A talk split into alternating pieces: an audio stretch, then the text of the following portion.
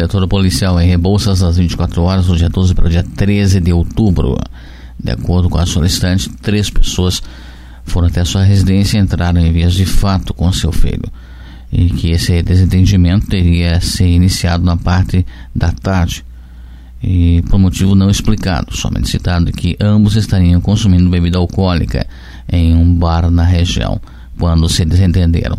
As agressões resultaram em lesões na solicitante e no filho, pois essa teria então tentado impedir as agressões contra o mesmo. Realizado patrulhamento policial pela região, mas os suspeitos não foram localizados. Em Rio Azul, Fernando Pinheiro, sem ocorrências.